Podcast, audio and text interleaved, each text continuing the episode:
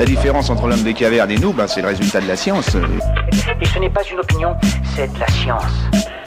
Notre monde n'est pas si moche. Qui a inventé les chips? Le 28 août 1853, au restaurant Lake House de Saratoga Springs, État de New York, le cuisinier George Crum est furax.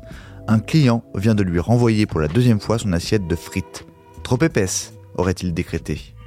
Vexé, Crum prend son couteau et coupe des tranches exagérément fines, presque transparentes. Un petit tour dans la friteuse et hop, il les arrose ensuite de sel. Voilà un plat qui promet d'être immangeable, de quoi donner une leçon à ce client prétentieux. Curieusement, ces copeaux, chips en anglais, ravissent le gourmet. Le cuistot, agréablement surpris, propose sa trouvaille à d'autres clients qui en redemandent. L'histoire ne s'arrête pas là. En effet, ces copeaux, dégustés chauds, ne ressemblent pas encore à nos chips modernes, servis à température ambiante. Une fois de plus, Crum va innover.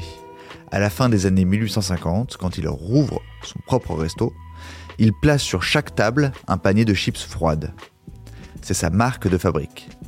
Mais il faudra encore attendre 73 ans pour que les chips passent de la nappe de restaurant à celle de tous les pique-niques. Et ce, grâce à Laura Scudder, une Californienne qui, en 1926, se met à les vendre dans des sacs en papier cirés.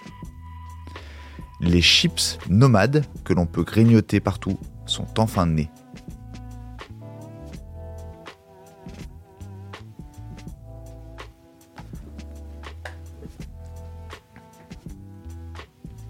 Ok. Le 28 août 1853, au restaurant Lake House de Saratoga Springs, État de New York, le cuisinier George Crum est furax. Un client vient de lui renvoyer pour la deuxième fois son assiette de frites. Voilà. Il ne reste plus qu'à vous remercier de votre attention. Au revoir.